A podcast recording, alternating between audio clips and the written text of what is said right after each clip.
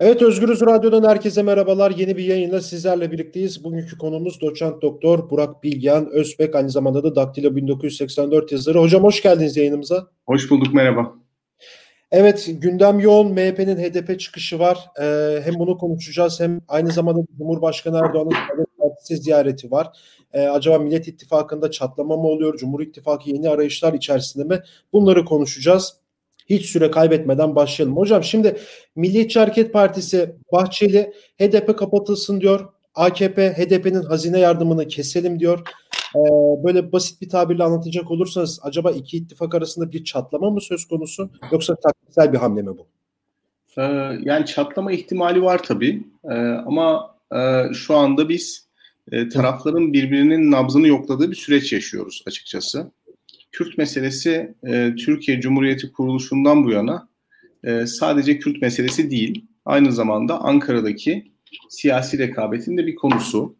Yani Ankara'da iktidarı e, eline geçirmek isteyen elitler arasında Kürt meselesi sürekli olarak bir manivela olarak kullanıldı. E, şu anda da farklı bir durum yaşamıyoruz. Yani HDP'nin kapatılması talebi, HDP'nin son zamanlarda rahatsızlık veren bir eyleminden ötürü değil, yani mesela geçen sene bu talep olmadı. iki sene önce olmadı. Üç sene önce olmadı. Şu anda bu talebin ortaya konması HDP'nin e, kapatılması amacını taşımıyor. Sonuç olarak HDP kapatılabilir. Yani bu işin sonucu HDP'nin kapatılmasıyla sonuçlanabilir. Ama amaç HDP'nin kapatılması değil. Amaç e, Sayın Devlet Bahçeli'nin Cumhur İttifakı içerisinde e, Adalet ve Kalkınma Partisi ile kurduğu ilişkinin nereye doğru evrileceğini görmek istemesi. Çünkü HDP meselesine e, yaklaşım tarzı aslında AKP açısından bir indikatör olacak. Uzun zamandır söylediğimiz bir şey var. E, siyasetsizlik üzerine ve milli güvenlik üzerine kurulan bir iktidar yapısı var Türkiye'de. 2015'ten itibaren itibaren bu böyle. Tabii güvenlik üzerinden iktidar kurduğunuz zaman e, pratik siyaset yapmaya çok ihtiyaç duymuyorsunuz. Yani siyaset yapma süreci sizin rakiplerinizi milli güvenlik tehdidi olarak ilan etmeniz, medya üzerindeki kontrolünüzle de kendinizi ulusal çıkarların, ulusal güvenliğin tek muhafızı olarak lanse etmeniz şeklinde sonuçlanıyor. Ve bu da etkili oluyor açıkçası. Şimdi bu tabloyu ne bozdu? Bu tabloyu iki gelişme bozdu. Birincisi Covid ile birlikte bütün dünyada olduğu gibi Türkiye'de de ekonomik sıkıntılar baş gösterdi. Ve zaten hali hazırda bir ekonomik problem vardı Türkiye'de. Covid ile birlikte devletin vatandaşları olağanüstü zamanlarda yalnız bıraktığı, e, dolayısıyla iktisadi olarak onların yanında olamadığı ortaya çıktı. Türkiye'de şu anda bir işsizlik problemi var, bir enflasyon problemi var, e, bir Türk lirasının değersizleşme problemi var. Dolayısıyla insanlar iktisadi olarak çok memnun değiller. Bu da anketlere, araştırmalara yansıyor. E, Cumhur İttifakı'nın oy oranı 2018 Haziran'ında %54 iken iki parti toplamı. Şu anda anketlerde baktığımız zaman %45-46 gibi bir ortalama var. Bu 8 puanlık bir düşüşe işaret eder ki çok büyük bir düşüş. Yani yaklaşık 4 milyon kişi AKP evet. ve MHP'ye oy vermekten vazgeçti. Bu da tabii haliyle bir sonraki seçimlerde e, Cumhurbaşkanı'nın e, tekrar seçilme ihtimalini zora sokuyor. O yüzden pratik siyaset yapma ihtiyacı yükseliyor e, Sayın Erdoğan'da. Pratik siyasette parti vasıtasıyla yapmak zorunda e, yaratıcı öneriler getirmek zorunda ve toplumun diğer kesimleriyle konuşmak zorunda. Yani her e, hoşunuza gitmeyen e, ifadede bulunan insanları e, milli güvenlik asasıyla yargılayamazsınız. Ya da belirli bir toplum kesimini topyekün e, kendi oy e, e, ne derler listenizden, portföyünüzden çıkartamazsınız. E, dolayısıyla bu pratik siyaset yapma ihtiyacı e, Devlet Bahçeli'nin de çok hoşuna giden bir şey değil. Çünkü Devlet Bahçeli Adalet ve Kalkınma Partisi'nin pragmatizminden çok hoşlanan bir siyasi lider değil. Dolayısıyla HDP'nin kapatılması talebi aslında Adalet ve Kalkınma Partisi'nin siyasi pragmatizmden uzak milli güvenliğe sırtını dayayarak devam edip etmeyeceğinin bir indikatörü açık söylemek evet. gerekirse. Tam bu noktada size şeyi sormak istiyorum. Şimdi bu başkanlık sisteminde biliyorsunuz 50 artı 1 ile seçiliyor. Ee, ama şimdi biz uzun bir süredir şeyi diyoruz. Yani hükümet bu sistemi değiştirmek istiyor ya da revize etmek istiyor diye. E, muhalefet de hep şu cevabı veriyor. Ya biz size demiştik zaten bu sistem başarısız e, parlamenter sisteme geri dönelim diye. Şu anki şartlarda parlamenter sisteme geri dönülse e, bu muhalefetin işine yarar mı? Aslında yarar. Çünkü e, parlamenter sisteme geri dönüş Cumhur İttifakı denen tamamıyla başkanlık sisteminden beslenen ve siyasi partilerin otonomisini, onların özelliğini, onların esnekliğini elinden alan, tabiri caizse siyasi partilere politika yapma alanı bırakmayan bir sistem. Yani parlamenter sisteme dönüş ile birlikte Cumhur İttifakı'nın e, çatırdayacağı, AKP-MHP ilişkisinin bozulacağı düşünülüyor.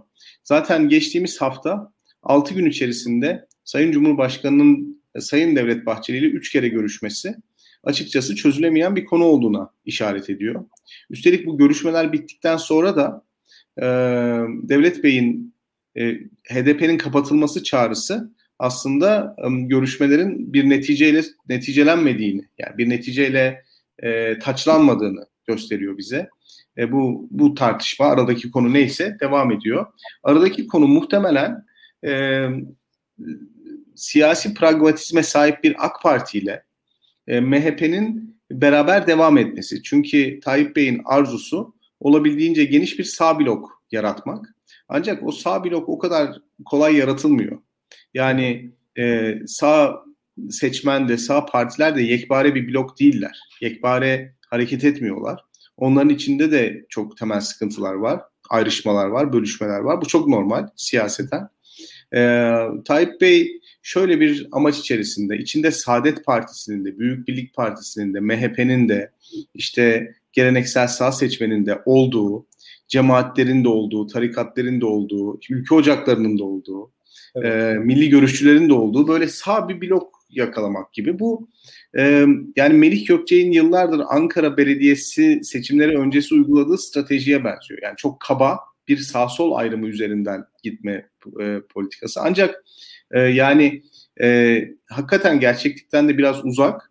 Çünkü hem e, Devlet Bahçeli'nin e, milli görüşçülerle, İslamcılarla, muhafazakarlarla ve muhafazakar demokratlarla çok yıldızının barışmadığı aşikar. E, çünkü bu bahsettiğim İslamcı gruplar aslında çok iyi politikacılar. Yani evet. siyaset yapmayı çok iyi bilen adamlar, esnemeyi, pragmatizmi çok iyi bilen adamlar. Hatırlayın milli görüş hikayesi aslında 90'lı yıllarda evet. e, çok enteresan gelişti. Evet. Yani sol hareketlerle oturdular, liberallerle oturdular, Kürtlere destek verdiler. Pavyonlardan bile o istediler. Yani bu şekilde, tabii bu şekilde merkeze geldi bu hareket. Tabii devlet ve o pragmatizmden çok hoşlanmıyor. Onun istediği şey kendisinin çizdiği milli güvenlik çerçevesi içerisinde e, sadece Sayın Erdoğan'la muhatap olmak ve Sayın Erdoğan'ın e, bir şekilde e, alanını belirlemek yani e, o sınırları çizebilmek. E, işte iki gelişmeden bahsetmiştim. Hani Covid'den dolayı popülarite düştü. İkinci gelişme de tabii Berat Bey'in istifası oldu. O e, bir boşluk yarattı. Devlet Bahçeli Sayın Albayrak'la birlikte çalışmaktan e, bana sorarsanız çok memnundu. E, özellikle Turkuaz Medya Grubu'nun e, o propaganda faaliyetleri, milli güvenliği harlayan, güvenlikçi dili harlayan yayın politikası, Devlet Bahçeli imajını inşa ederken e, hakikaten çok itinalı davranmaları, sanki siyaseten bir beklentisi yokmuş ve siyaset üstü bir figürmüş gibi onu tanımlamaları ve konumlandırmaları açıkçası de, Devlet Bey'in çok e, hoşuna giden gelişmelerdi. E, Covid ile birlikte Berat Bey'in istifası da bir alan açtı. O alanı şu anda Adalet ve Kalkınma Partisi'nin doldurması bekleniyor. O da işte bir daha e, esnek, biraz önce söylediğim gibi pragmatik siyaset yapmayı e, beraberinde getirecek. Bu da Devlet Bahçeli'yi çok memnun etmişe benzemiyor. O yüzden HDP'nin kapatılması, işte e, Sayın Cumhurbaşkanı'nın ziyaretleri bir arada okunmalı. E, Devlet Bahçeli'nin özellikle HDP ısrarı açıkçası HDP'nin son dönemde yaptığı enteresan bir açıklama ya da Türkiye'de yükselen terör olaylarının sonucunda yapılmış bir e, bir beyanat değil. Yani e, bakıyoruz HDP şu anda aslında fiilen olmayan bir parti. Yani kağıt üzerinde olan ama belediyelerine kayyum atanmış, e, milletvekillerinin grup konuşmaları yayınlanmayan, bu konuşmaları yayınlayan televizyon kanallarının kapatıldığı, yani politika yapma alanı oldukça sınırlandırılmış bir parti ve e, şu anda HDP'nin kapatılmasının aniden böyle bir güvenlik meselesi haline getirilmesinin çok da bir e, anlamı yok. E, tek anlamı olabilir. E, Devlet Bahçeli ile Tayyip Erdoğan arasındaki sınırların yeniden çizilme ya da ilişkinin yeniden tazelenme ihtiyacı. Tam bu noktada da Cumhurbaşkanı Erdoğan Oğuzhan Asıl Türk'ü ziyaret etti. Saadet evet. Yüksek İstişare Kurulu ve Milli Görüş Hareketi'nin de böyle yani önder kadrolarından biri. Saadet'in de ikinci insanı olarak da da geçiyor. E, peki bu ziyarette bu Habertürk yazarı Kemal Öztürk şey demişti. Ya bu ziyaret bir ittifaka, Cumhur İttifakı'na çağrı değil, tamamen bir birleşme çağrısı diye e, bahsetti ve Oğuzhan Asil Türk'ün Cumhur İttifakı'ndan yana olduğunu, Temel Karamollaoğlu'nun da millette devam etme taraftarı olduğunu söylemişti ki bugün de galiba tekrardan Kemal Öztürk bir yazı yazdı. Bugünkü yazısında da Karamollaoğlu da Cumhur İttifakı'na geçmeyi istiyor ama daha önceki söylediği sözlerden dolayı bunu şu an yapamayacak durumda demişti, yani yazdı. E siz bu konu hakkında ne düşünüyorsunuz? Şimdi meseleyi muhalif partileri bölme teşebbüsü olarak okumak da mümkün. Hı hı. AK Parti'nin stratejilerinden bir tanesi de bu. Bu sadece Saadet'e has değil. Evet. İşte İyi Parti'de mesela e, Ümit Özdağ'ın çıkışı hükümet tarafından desteklendi. Yani hükümet medyası Ümit Özdağ'a geniş yer ayırdı. E, Ahmet Hakan'la baş başa birkaç program yaptılar. E, mesela Muharrem İnce'ye gösterilen teveccüh çok enteresan. E, HDP içerisindeki ayrışmalara gösterilen teveccüh çok en, enteresan. Yani muhalefeti bölmek stratejilerden bir tanesi. Ancak Oğuzhan Asiltürk meselesinin ilginç bir tarafı var. E, Kemal Öztürk tabii popüler bir yazar olduğu için herkes okuyor. E, bir de Milli Görüş'ün kendi matbuatı var yani. Kendi evet. listleri var. E, onları da takip etmek lazım. Mesela Hürses e, Hürses'te Fehmi Çalmuk Ağustos ayında bir yazı yazmıştı. E, ki kendisi milli görüşü en iyi bilen gazetecilerden bir tanesi. Yani Erbakan'a çok yakındı. Ankara'yı da iyi bilen bir gazeteci. E, ve e, bir şekilde bu tip e, derin kulis bilgilerini de veriyor. Hı hı. Ee, şimdi Oğuzhan Asil Türk de Sayın Cumhurbaşkanı'nın aslında ilişkisinin çok sağlam olduğu, e, dolayısıyla e, birçok e, badireyi birlikte atlattıkları, çok saygı duyduğu Oğuzhan Asil Türk'e gibi ifadeler var. Çok da ilginç bir şey var. Oğuzhan Asil Türk'ün Sayın Cumhurbaşkanı'na MHP sizi bitirecek gibi bir cümle sarf ettiği. E, e, dolayısıyla e, Cumhur İttifakı'ndan aslında Oğuzhan Asil Türk'ün de pek memnun olmadığı, e, dolayısıyla AKP'ye zarar verdiğini düşündüğü bir yazısı var Fehmi Çalmuk'un. Şimdi meseleyi böyle okumak da bence mümkün. Hmm. O yüzden hani e, Tayyip Bey'in Devlet Bahçeli'yi sakinleştirmesi mümkün olursa bir sağ koalisyon kurup muhalefeti de tamamıyla solla hatta radikal solla özdeşleştirme gibi bir e, siyaset yapma biçimine döneceği dönmesi de mümkün. Yani Canan Kaftancıoğlu'na DHKPC militanı demek mesela. Evet. Hani tamamıyla e, bu niyette yapılmış bir şey. Yani eğer DHKPC militanı olan birisi CHP İstanbul İl Başkanıysa ve yerel seçimlerde Adalet ve Kalkınma Partisi'ne 10 puan fark attıysa bu parti hakikaten bir durum tespiti yapmıyorsunuz. Kendinizin ne kadar aciz içerisinde olduğunu söylemiş oluyorsunuz. Yani böyle bir hata yapacak siyasetçi değil Tayyip Erdoğan. Evet. Orada bunu söylemesinin sebebi muhalefeti solla hatta radikal solla özdeşleştirmeye çalışması ve büyük bir sağ blokun e, desteğini arkasında alması. Ankara'da mesela yaşayanlar bilirler.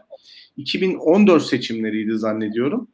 E, simsiyah bir e, afişin üzerine Gökçek gidecek, sol gelecek diye bir sanki Gökçek karşıtıymış gibi ama geleneksel sağ seçmeni de ziyadesiyle tedirgin edecek afişler asılmıştı. Yine böyle sarı kırmızı devrimci renklerin e, seçildiği pankartlar vardı. İşte e, yani Gökçek karşısındakini tanımlayarak, radikalleştirerek aslında kendisini makule çekiyordu. Aynısını Trump da yaptı mesela Amerika seçimlerinde. Yani e, muhalefete radikal sol diyor. Ya yani Biden'dan radikal sol diye bahseden bir adamdan bahsediyor. Çünkü radikal solla insanları korkutup kenetlemeye çalışabilir etrafında. Şimdi şimdi yani bundan sonra e, Tayyip Erdoğan'ın stratejisi de muhtemelen bu şekilde devam edecek ama o stratejinin limitleri var. Limitler de bu Türk sağı içerisindeki aslında bir arada çok birbirine benzeyen gibi gözüken fakat aslında birbirleriyle birlikte çalışması mümkün olmayan grupları aynı arabaya bağlamaya çalışacak. E, bu zor gözüküyor açıkçası. Çünkü Oğuzhan Asil Türk'ün e, o bahsettiğimiz yaratıcı İslamcı politika geleneğinin bir temsilcisi olarak görülmesi gerekiyor. E, halkla siyaset yapan insanlar bunlar. Yani İslamcılar halkla siyaset yapmaya çok alışkınlar. E, yani Devlet Bahçeli mesela Twitter ve ofis üzerinden siyaset yapıyor. Yani kendi ofisinden ve Twitter üzerinden siyaset yapıyor. Çok fazla halkın içerisine karışmıyor. O yüzden orada metodolojik sorunlar da var. Halkla siyaset yapan halkı görüyor, halkın sorunlarını görüyor. Sizin daha önce bizim programda söylediğiniz bir laf vardı. 2018 seçimlerinde ya Bahçeli 3 tane miting Tabii. yaptı dediniz. Yani Tabii. bu aslında bu dediğiniz tam böyle net bir şekilde yüzde yüzde doğru. Yani. Tabii Onur yani 3 miting yaparak yüzde 11 oy alınıyorsa bu harika bir siyaset yapma şekli. Yani bak görüyorsunuz yani Deva Partisi Anadolu'yu şehir şehir dolaşıyor. Evet. Babacan gibi bir marka isme sahipler anketlerde en fazla yüzde üç, üç buçuk çıkıyorlar. İşte Akşener'i görüyorsunuz. Ee, her gün çarşı pazar geziyor. Yani ben takip ediyorum. Bir senedir yaz demeden, kış demeden Covid'in ortasında çarşı pazar geziyor bu insanlar. Yüzde 0.1, 0.2 oy arttırabilmek için. Ya da insanların meselelerini gündeme taşıyabilmek için. E şimdi 3 miting yapıp %11 oy alıyorsanız ve bununla beraber sadece o da değil e, meclisteki e, AKP azınlığı çoğunluk olmak için size ihtiyaç duyuyorsa evet. bununla da e, kalmayıp eğer ülkenin milli güvenliğinin sorumlusu olarak da siz tanımlanıyorsanız bu harika bir yani minimum enerjiyle alınabilecek maksimum siyasi kazancı elde etmiş oluyorsunuz. Anlatabiliyor muyum? Şimdi ama böyle olunca da ne oluyor biliyor musunuz? Mesela ekonomiden bahsedildiği zaman Devlet Bey'in tepkisi domates biber fiyatı üzerinden siyaset yapanlar vatanın ne kadar kıymetli olduğunu bilmiyor falan gibi şeyler söylüyor. Halbuki domates biber fiyatı diye aşağıladığı şey insanların e, düşen gelirleri, yoksullaşmaları, yaşadıkları problemler. Realite yani. Bu, Realite tabii. tabii. Tema Kılıçdaroğlu dün Sözcü Gazetesi'nin manşetini gösterdi işte PM toplantısında işte gerçekten kuru soğanlardan işte sağlam olanlarını insanlar topluyor yani. Öyle. Öyle. Yani e, siyaset zaten kurum olarak bu tip problemleri çözmek içindir. Yani eğer biz e, siyaset kurumuna sadece güvenlikten bahsetmesi için kredi verseydik o zaman siyaset kurumuna bir gerek kalmazdı. Yani Kenan Evren keşke 1983 senesinde sivil hayata geçmeseydi aynı şekilde devam etseydi yani. Yani tek mesele güvenlik olsaydı. Yani bir ülkenin tek meselesi güvenlik olsaydı.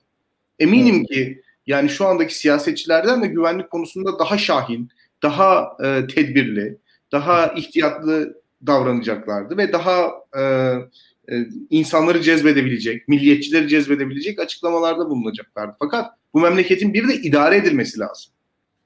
Yani evet, ekonominin idare edilmesi lazım, eğitimin idare edilmesi lazım, sosyal politikanın geliştirilmesi lazım. Yani bu memleketin bir de yönetilmesi lazım. Devlet Bey o kısımla pek ilgilenmiyor. E, çünkü çok kolay bir iktidar kazanma yolu buldu. Yani milli güvenlik üzerinden. E, Oğuzhan Asiltürk onun farkında. Yani halkla siyaset yapmazsanız sadece Oğuzhan Asiltürk de değil mesela. Bülent Arınç da bunun farkında. Evet. Abdülhamit Gül de bunun farkında. Yani e, halkla siyaset yapmazsanız bir noktada kaybedersiniz. Evet, çok teşekkür ederim programa katıldığınız için. Ben teşekkür ederim. Evet, doçent doktor Burak Bilgen Özpek'le birlikteydik. Ee, başka bir programda görüşmek dileğiyle şimdilik hoşçakalın.